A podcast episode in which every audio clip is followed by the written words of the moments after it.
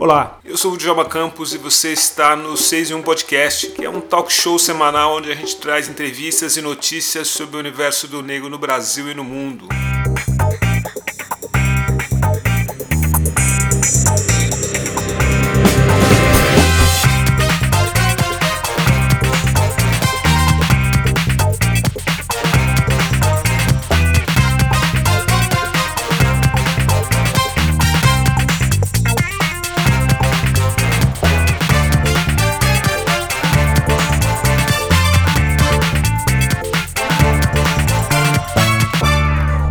Conversa nesse episódio do 6 em 1 Podcast é com a ilustradora e quadrinista Flávia Borges. Flávia é responsável pelas ilustrações do livro Manual de Penteados para Crianças Negras, da editora Companhia das Letrinhas. Ela também é autora do quadrinho Maré Alta, lançado de forma independente em 2018. O Manual de Penteados para Crianças Negras é um livro de autoria de Joana Gabriela Mendes e Mari Santos e trata de um assunto pouco explorado pelas editoras brasileiras, o cabelo dos pretos. E é indicado inicialmente para um público de 9 a 11 anos de idade, mas que eu considero uma obra fundamental para negros e negras de todas as idades. O manual é uma obra que ajuda pais e mães de crianças negras não apenas a tratar, mas a conhecer a história e o significado dos penteados dos nossos cabelos. Na conversa com Flávia, ela fala de sua experiência como ilustradora, fala de transição capilar, da afirmação de sua identidade e de seu encontro com o próprio cabelo. Também fala da importância do cabelo na sua história de vida como uma mulher negra. Como diz a letra da música Cabelo, cantada por Gal Costa, de, de autoria de Arnaldo Antunes, cabelo é como pensamento, cabelo pode ser trançado, cabelo vem lá de dentro. O 6 em 1 podcast abre alas para a ilustradora e quadrinista Flávia Borges. Ai, obrigado demais pelo convite, adorei. Flávia, eu queria começar te perguntando, é, aqui com, com o livro na mão, né, na verdade, da versão digital, uhum. e queria começar te perguntando como é que surgiu a ideia de, de vocês escreverem esse, esse manual de penteado para cabeça para crianças negras? Ah, então, a ideia surgiu da Joana e da Mari, né, porque elas que escreveram, idealizaram todo o projeto, Legal. e elas que mandaram para a editora e fizeram todo esse esse contato, né, para conseguir fazer a publicação, elas que escreveram, fizeram a pesquisa. Aí, no caso, eu entrei é, depois, assim, que o livro já estava idealizado, que foi a editora que entrou em contato comigo, né, para me ilustrar. Então, para mim veio depois esse convite, assim. Então, eu entrei quando a fase assim do projeto já estava bem mais fechada, assim, estava mais no processo de edição e de hum, adaptar, né, fechar assim para o livro. Então, eu entrei muito mais como uma ilustradora mesmo, no caso. Então, eu colaborei como uma autora pós, assim, que eu fiz toda essa parte, foi bem é, depois de todo. Quando o livro já estava mais formatado. Assim. Ah, você, então você não, você não conhecia a, a Joana e a, e a Mari? Não, não conhecia. Eu fui conhecer durante esse projeto mesmo. E quando eu recebi o convite da editora, eu também recebi o contato delas e tudo mais. E a gente se conheceu por meio desse projeto. Assim, as duas, a Mari e a Joana, já se conheciam, né? Elas que começaram a fazer o livro e tudo mais. E eu vim bem depois mesmo na parte de ilustrar. Ah, legal. Eu vi, eh, eu vi no, no livro, ah, as, as suas ilustrações são super doces, são, então, traz uma ternura pro lance do cabelo que, que acolhe a gente. E Obrigada.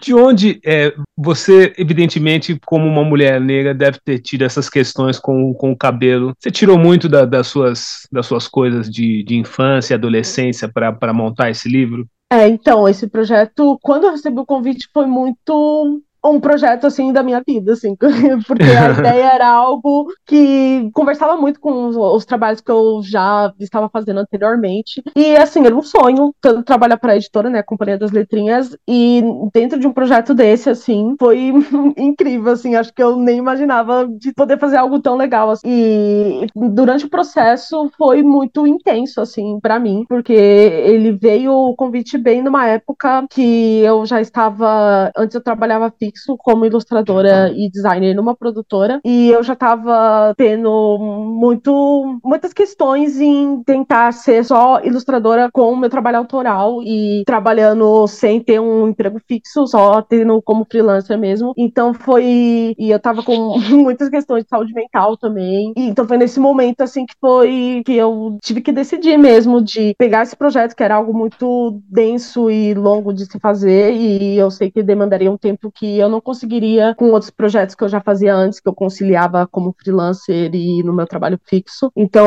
foi uma época que eu tive que pedir demissão assim no meu trabalho. Então foi para apostar mesmo de tentar essa carreira e tentar não, assim, era algo que eu já estava indo anteriormente, mas algo de trabalhar somente com isso é algo muito arriscado e muito difícil, principalmente no Brasil. E eu vi que já estava caminhando não só por esse trabalho, mas com outros que já estavam vindo para mim também. E veio com um convite e quando eu fiquei sabendo foi justamente de tratar sobre fazer esse os penteados para esses vários tipos de cabelos crespos e cacheados, que trouxesse também uma narrativa que não fosse só pela estética, fosse algo que também trouxesse algo que conseguisse conversar com a nossa história. Então era algo muito acolhedor e de resgatar mesmo, assim, de ter essa oportunidade de ilustrar esse livro foi muito, uma responsabilidade grande também para mim, porque eu já tinha passado pela transição capilar, eu passei quando eu tinha uns 18 anos e, e, até eu ter essa de conseguir ter aceitado assim, eu não gostava absolutamente de jeito nenhum do meu cabelo. É, acho também pela minha vista de ter tido um pai negro e uma mãe branca, que ela tinha cabelo disso, a minha referência de mulher também era muito dela, então tinha muitas dessas questões e bullying que eu sofria na escola. E era uma época diferente que eu não vejo como é, eu tivesse como usar esse cabelo natural na época, até por não ter tido essas referências, de ter tido acesso a um livro desse tipo, essas discussões também não era algo que tinha questões, não era algo tão popularizado como atualmente, mesmo que hoje em dia ainda seja algo muito mais fechado. Era algo que não se discutia, não existia produtos para cabelos cacheados assim, era muito mais difícil de achar. Então, mexeu com muitas questões e que me fez revisitar também. E ter tido a oportunidade de fazer isso foi algo de abraçar o eu criança também, de poder realizar uma coisa que eu não consegui ter. E, e essas gerações que estão vindo, e até as, as gerações mais velhas, que eu também ter acesso a esse livro, eu vejo que é algo que é afetuoso e necessário em geral, assim. Aproveitando que você tocou no assunto, como era a sua relação, a Flávia, com, com o cabelo na infância? É, muitas, muita gente narra histórias que, que durante a infância passou os piores períodos da vida no, no trato com o cabelo, na escola. Você falou que na escola sofria bullying. Você tinha uma relação em casa resolvida com o cabelo e essa relação mudou a partir do momento que foi para a escola ou você ainda estava resolvendo a sua relação com o cabelo quando chegou na escola? É, eu acho que eu nunca tive resolvido assim nessa época. Era algo muito complicado assim de para mim lidar, assim, acho que o cabelo era uma das coisas que eu tinha mais dificuldade de aceitar, assim, em mim. E acho que quando eu fui colocada no contexto escolar, foi muito mais intenso, porque foi quando eu tava percebendo que era um problema, assim, que eu via porque era muito em mim, assim, não tinha essa mentalidade essa, esse jeito de olhar que era algo estrutural e que outras pessoas passavam por isso. Eu achava que era um problema muito individual e que não as outras meninas que tinham também, elas não falavam muito sobre isso, elas simplesmente realizavam, sabe? Essa relação em casa também não era muito bem resolvida, porque eu tive muito mais criação com a minha mãe. Ela, apesar de exaltar muito o meu cabelo cacheado e ela não gostava que eu queria alisar e tudo mais, ela não tinha as ferramentas de mostrar referência ou de saber cuidar também. E ela que tinha mais contato durante a minha infância de cuidar, né? De lavar, de fazer penteados e tudo mais. E ela não tinha essa referência e não sabia lidar também. Então, por mais que ela achasse bonito e queria mostrar isso para mim, não tinha, ela não tinha acesso a como fazer isso, sabe? Então sempre foi uma questão muito intensa que eu só fui ter maturidade e resolver assim, bem mais velha. Então foi bem é, conturbado assim do período escolar inteiro. Então foi algo que eu só tive contato e consegui refletir e aceitar melhor pós esse período assim. Agora uma pequena pausa nesse episódio do 6 em 1 Podcast. Você já conhece a Casa de Cultura do Parque? A Casa de Cultura do Parque é o centro cultural localizado em frente ao Parque Vila Lobos, em Alto de Pinheiros. Com uma ampla programação de exposições de arte, a Casa de Cultura do Parque oferece também apresentações musicais, oficinas educativas, mostras de cinema e muito mais. E melhor, todas as atividades são gratuitas. Confira a programação buscando por Casa de Cultura do Parque nas redes sociais ou acesse ccparque.com. A Casa de Cultura do Parque fica na Avenida Professor Fonseca Rodrigues, número 1300. O livro fala numa parte muito bacana que o cabelo é uma coroa, né? É um, além dos vários significados, o cabelo é uma coroa. O cabelo para você também tem esse, esse, lance de afirmação, esse lance de você se sentir bem, esse lance de empoderamento. Passa isso também na sua relação com o cabelo? Sim, acho que hoje em dia, principalmente assim, porque todo período quando você passa e tem uma dificuldade para aceitar algo, e hoje em dia eu consigo ter uma relação muito saudável, assim, eu consigo lidar bem e de, eu acho que é uma afirmação da minha identidade também, eu acho, é uma coisa que hoje em dia eu acho até muito, muito louco isso, porque eu não consigo imaginar novamente ter o cabelo alisado, assim, eu nem tive essa curiosidade de ver como é que ele ficaria depois que eu passei, que eu passei a transição e tudo mais, e não é algo assim que eu acho que se tornou natural e normal, assim, e, e de como eu me vejo também, e de me sentir confortável sendo tendo cabelo dessa forma que eu gosto mesmo. Eu sou uma pessoa que eu gosto muito de ter cabelo curto. Eu já tive cabelo cacheado bem longo, principalmente depois da transição, eu deixei ele crescer e tudo mais. Mas eu fui me descobrindo também que eu sou uma pessoa que gosta de ter um cabelo curto. E não é uma questão dele ser cacheado ou de eu não aceitar ou não. É uma questão de personalidade e de preferências. então, hoje em dia eu consigo me ver confortável de ousar e de tentar novas coisas. E eu até penso às vezes, ah, tenho vontade de pintar, eu já tive uma experiência de colocar trança também, então. E acho que quando eu fiz esse.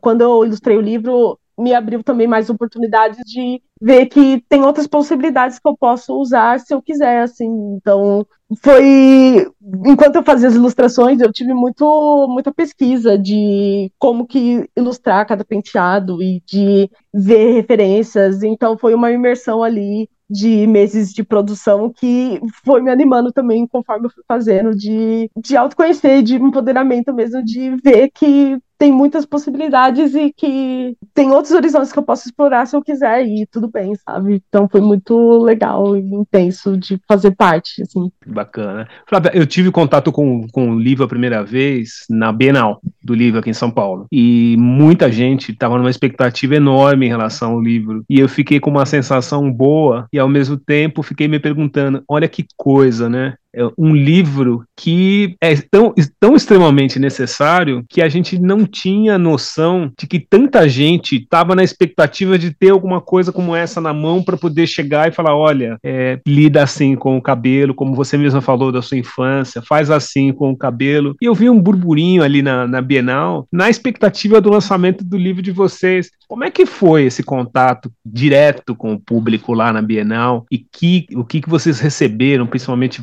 você? o que você recebeu é, de, de resposta do público ali, porque a gente sabe que é um assunto que quase ninguém domina no Brasil falar sobre cabelo de preto, né? Nossa, foi muito intenso, assim, de estar tá na Bienal. É, que eu fui no lançamento também, eu tava lá autografando e eu não tinha ideia de como que ia ser, assim, de que ia ser tão intenso e de que ia vir tanta gente, assim, para conhecer. E acho que uma coisa que me deixou muito mais impressionada e feliz é que eu vi que não é um livro que fala com uma geração só, sabe? Não é um livro que tá aqui só para falar para as crianças de agora. É um livro que tá para acolher muitas infâncias que não tiveram acesso a isso. Eu mesma, as autoras, a gente tem esse, é, como que fala, a gente teve essa experiência assim parecida em relação a isso, de que a gente não tinha isso, esse contato com esse conteúdo do livro e de estar tá de ter feito e de ter produzido e lançado isso é muito significativo e importante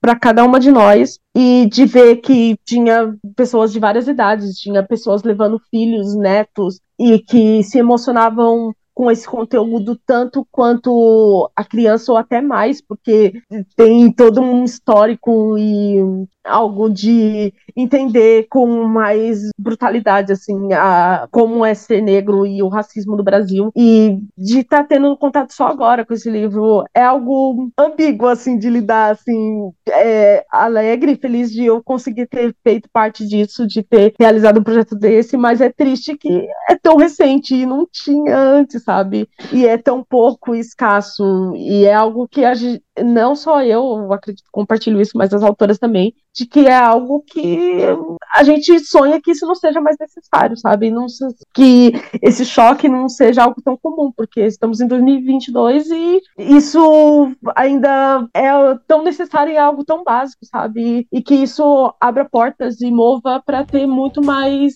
conversas e projetos que falam sobre isso hoje em dia. Legal. Flávia, é, voltando, mudando um pouco o rumo da história e saindo do livro, não é muito comum no Brasil, isso é mais comum no exterior, a gente vê mulheres é, ligadas a quadrinhos, a desenho. Infelizmente, principalmente mulheres negras. Como é que começou a sua relação com os quadrinhos? Acho que minha relação com os quadrinhos começou muito mais depois que eu comecei a entrar na ilustração. É, eu já tinha uma relação de quadrinho, mas eu acho que é muito parecido com é, muitas pessoas aqui do Brasil, com Turma da Mônica e tudo mais. Eu nunca fui de consumir quadrinhos de super-heróis. Eu acho que isso é muito comum até entre mulheres, porque também tem essa grande problemática que essas narrativas não tinham essas discussões uh, até hoje, então é algo muito recente até hoje, assim, e é difícil de muitas de nós conseguir se identificar com isso, ainda mais quando tem a questão de raça e tudo mais, e todas essas temáticas, assim. Então, para mim foi muito depois, assim, que eu ingressei na ilustração e eu lancei o meu projeto de quadrinho, que foi o Maré Alta, que é um quadrinho independente que eu lancei em 2018, que ele fala sobre ansiedade e o relacionamento de duas meninas, e foi aí que eu comecei a conhecer melhor.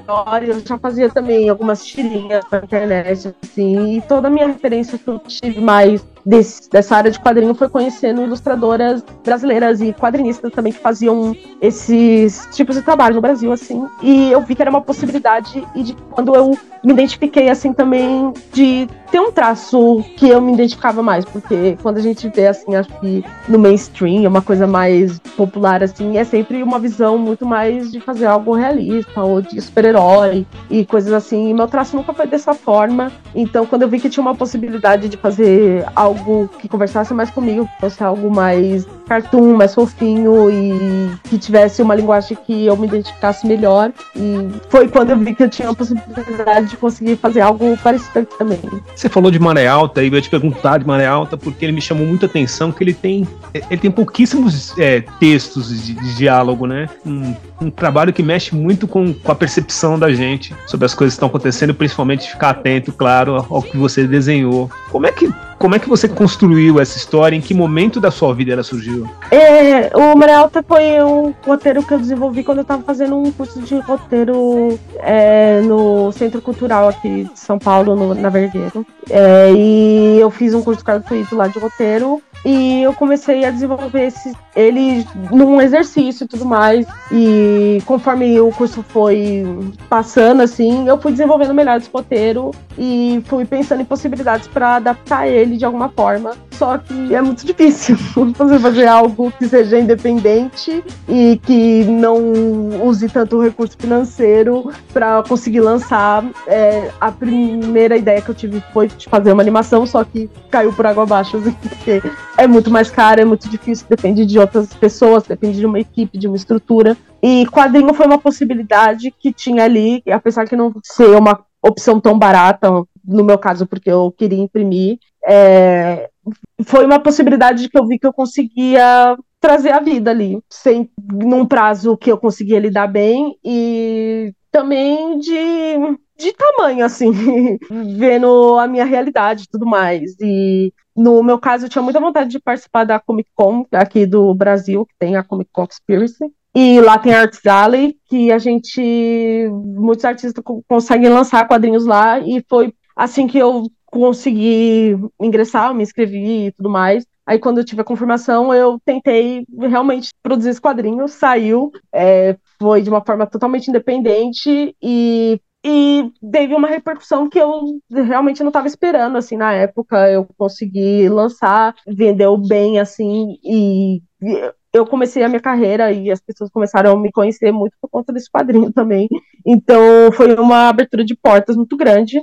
E a ideia, assim, da narrativa dela ser de poucas falas foi justamente porque quando a gente estuda ilustração e quadrinho, assim, uma recomendação que os professores me davam e que eu via também de outros quadrinistas era justamente tentar trazer ao máximo da narrativa visual ali, aproveitar e não usar tanto texto. E no caso, coincidia com a narrativa também, porque a ideia que eu tive era justamente tratar a ansiedade e do processo de silenciamento, assim, de como a personagem principal se sentia, tanto em relação à sexualidade, à questão é, social e todo, toda a personalidade dela, dela estar sozinha ali e de querer de querer estar no momento ali que ela tenha uma certa libertação ali e uma liberdade de dela mesma de conseguir fazer o que ela queria. Então, calhou tudo e deu muito certo, assim, para mim desenvolver. E era algo que eu também já queria trabalhar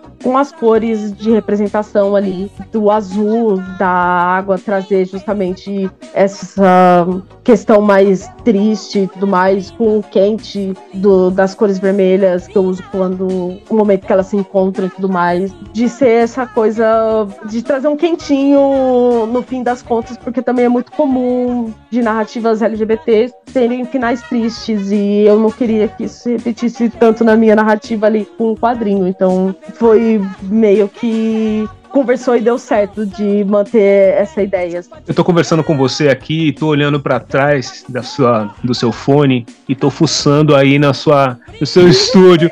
O que que você o que, que você curte, o que que tá lá atrás, que, que são, são coisas do seu trabalho, o que que tem aí no, no seu espaço de trabalho ah, que você tá aqui... fazendo?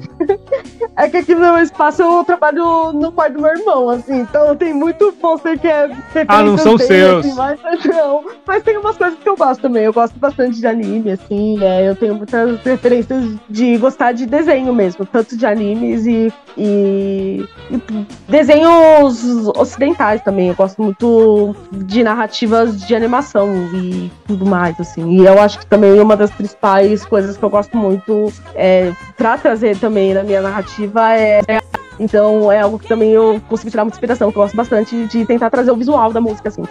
Que é uma coisa que eu gosto, assim, de ouvir música, gente. Eu tô surpreso. Por que, que os. Uma curiosidade minha, por que, que os mangás estão fazendo tanto sucesso entre a molecada no Brasil? Ah, e eu acho que. Não sei, eu vou falar muito de uma perspectiva minha, assim, porque desde criança, assim, eu gostava muito de assistir anime, assim. Eu acho que meu contato maior era muito maior com o visual do que o quadrinho. Mas eu também. É, eu tinha muito mais contato com animes mesmo, que é os desenhos e tudo mais. E na época não tinha tanto condições financeiras para ter o mangá, assim. Mas depois, um pouco mais velho, eu fui tendo, assim. E eu acho que é muito relacionável também com a. Acho que com a nossa realidade brasileira, se identificar principalmente com os animes que são mais para jovens e como Naruto e tudo mais. Porque tem muito essa questão de trazer uma realidade que a gente vai adaptando, assim, do personagem periférico, de não ter personagem é, oportunidades e tudo mais. E de se identificar também, acho que a estética é algo muito forte, assim. Eu, pelo menos, sou muito criada aqui em São Paulo e quando eu era pequena, uma das coisas que eu mais gostava, assim, de quando tinha passeio para ir, assim, quando podia, era ir pro centro de São Paulo, que tem a liberdade e tudo mais. Então, que eu via que tinha as coisas mais, assim, de anime mesmo ali. Tinha os mangás, tinha as roupas, tinha os bonecos. E que antes tinha os mangás, só que não era tanto em livrarias ou em, na internet, assim. Era muito específico os lugares de se achar, assim. Então, eu sempre gostei muito, assim.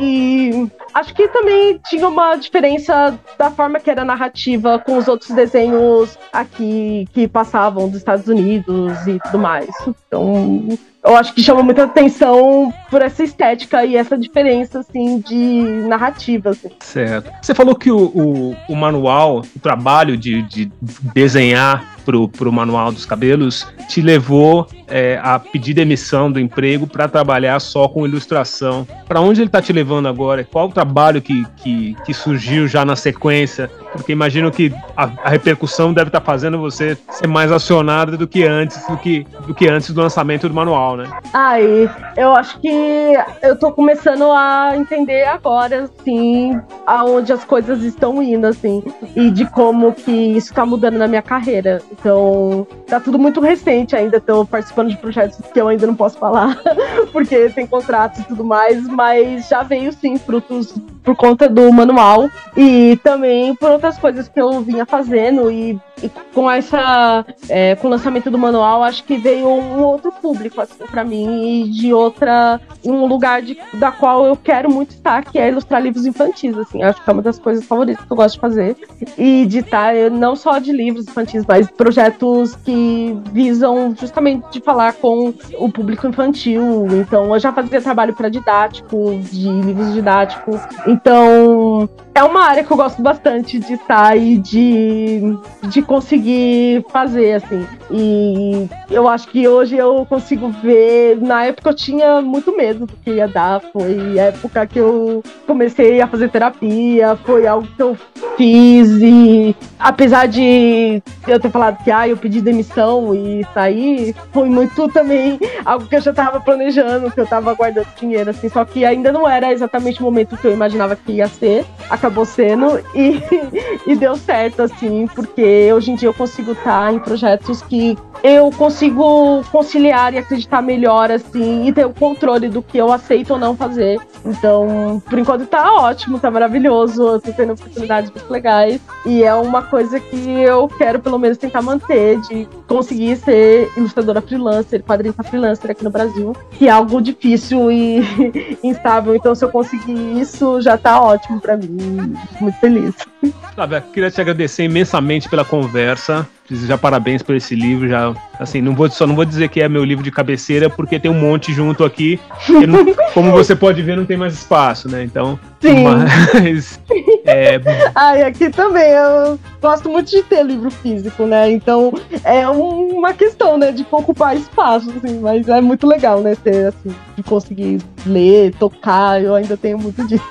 Mas como é que a gente faz pra te achar nas redes sociais e, e ter mais acesso a, aos seus outros trabalhos, acompanhar as coisas que você tá fazendo? Eu vi que você tem uma ah, página é... do Behance, né? Uhum. É, o meu Behance, acho que se você procurar Flávia Borges Ilustração, você acha, mas o, o, contato ali no Behance é flaviabs com Flávio BS Ilustra. Então é behance.net Flávio BS Ilustra, acho que já acha meu perfil ali. E nas redes sociais eu tô com um arroba um pouco difícil, mas dá pra achar. É Soleta pra gente. O é que BR, que é?